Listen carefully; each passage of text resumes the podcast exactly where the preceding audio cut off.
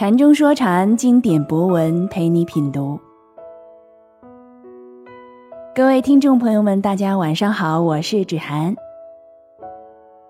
先来读几段《教你炒股票一百零八课》系列文章的内容节选。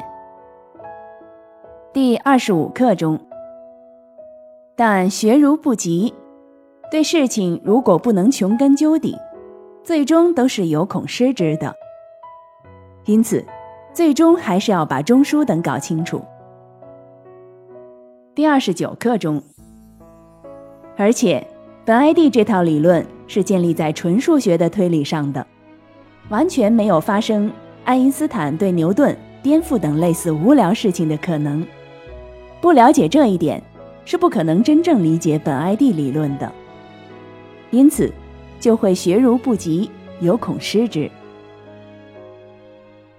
第三十课中，本 ID 的理论如同大道，不需要私藏着，都可以学，都可以行，但能否行到不退转的位置，是否最终还是学如不及，有恐失之，那就要靠每个人自身的修行了。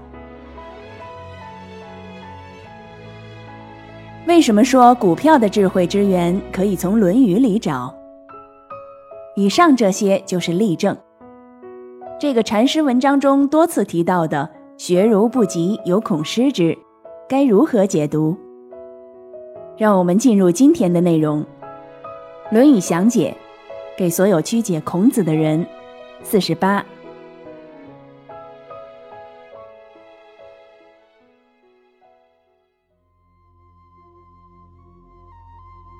子曰：“学如不及。”有恐失之。杨伯峻，孔子说：“做学问好像追逐什么似的，生怕赶不上，赶上了还生怕丢掉了。”秦牧先生说：“求学如像来不及般，还是怕失去了。”李泽厚，孔子说。学习好像生怕赶不上，又怕丢失了。详解：不明白上章，这章也只能如三位般胡解一通了。广雅有，急，智也；不急，就是上章的不智。如，而，表示连接。学如不及。学如不至，对照校对圣人之道进行学习，而不能达到尽善尽美。为什么这样？因为有恐失之。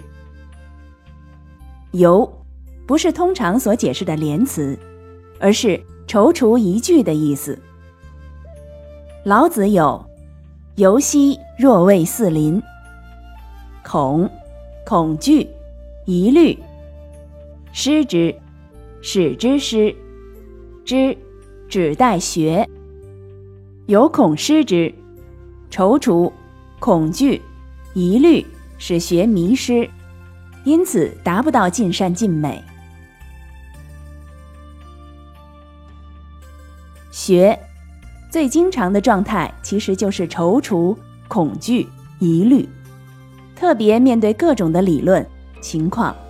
众生喧哗，没有足够的智慧去辨别，左右为难，进退维谷，患得患失，不能悬崖撒手，直下承担。归根结底就是不敢承担。在第七章里，本 ID 反复强调了承担的重要，其中一段是这样的：但是，只有奴隶才需要解放。只有奴隶才需要自由，只有奴隶才需要尊严，而你本解放，你本自由，你本尊严，又何须劳什子的解放来解放你，自由来自由你，尊严来尊严你？你只要承担，人一样去承担，承担什么？承担这个天地，人。天地之心，天地，人之躯壳，你连自己的躯壳都不能承担，你还能算是人吗？承担，就是《论语》，也是儒学的真精神。《易经》有“天行健，君子以自强不息；地势坤，君子以厚德载物。”人以天地为学，对照校对。不光光如现在的所谓实用科学般只在表面上打转，更不能如思辨哲学般凭空预设些鲜艳前提，而是直下承担。天地之德最直观、最当下的，就是天之不息，地之载物。任何科学、哲学都不能违背这最直下的现实逻辑。这。就是儒学之学所对照、所校对、所承担的，而人的现实存在、个体的现实存在，同样是儒学之学所对照、所校对、所承担的。放弃了承担，把承担归置到虚幻的上帝式前提上，都是没有智慧，从而踌躇、恐惧、疑虑所致。任何缺乏人的现实承担之学，都只能是小人之学，而不是儒家的君子之学、圣人之学。何谓小人？因没有智慧而踌躇、恐惧、疑虑，令顶天立地的人为之而小者。人之小，皆自小之。小人逃避承担，敷衍承担。最终还是在承担之中，因为承担是不换的，不管是直面还是逃避，承担都是现实存在的。承担最重要的就是承担这个人之生死，人所有的错误与罪恶。学为什么会有踌躇、恐惧、疑虑？就是企图要去证明自己的正确，企图要去找一条所谓永远正确的道路。但天地就是你的，天地里的道路都是你的道路。如果不去走，如果没人去走，怎么知道是错误的？任何的道路，都只能是人走出来的，在没走之前。又有谁有资格当上帝去宣告其对错？儒学不是要给一个所谓正确的标准来规划天地，而是要行之，而是要承担。任何的智慧必须以承担为前提，没有承担是不会有任何智慧可言的。尽善尽美，不是一个固定的鲜艳状态。归根结底，就是承担本身。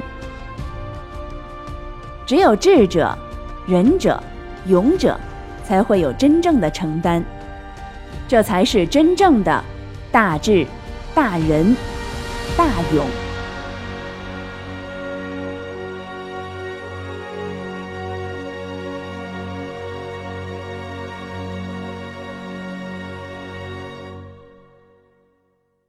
禅中说禅，白话直译。子曰：“学如不及，犹恐失之。”孔子说：“闻圣人之道，见圣人之道，对照圣人，在现实社会中不断的校对，而不能达到尽善尽美，是因为踌躇、恐惧、疑虑，使他迷失。”而不能直下承担。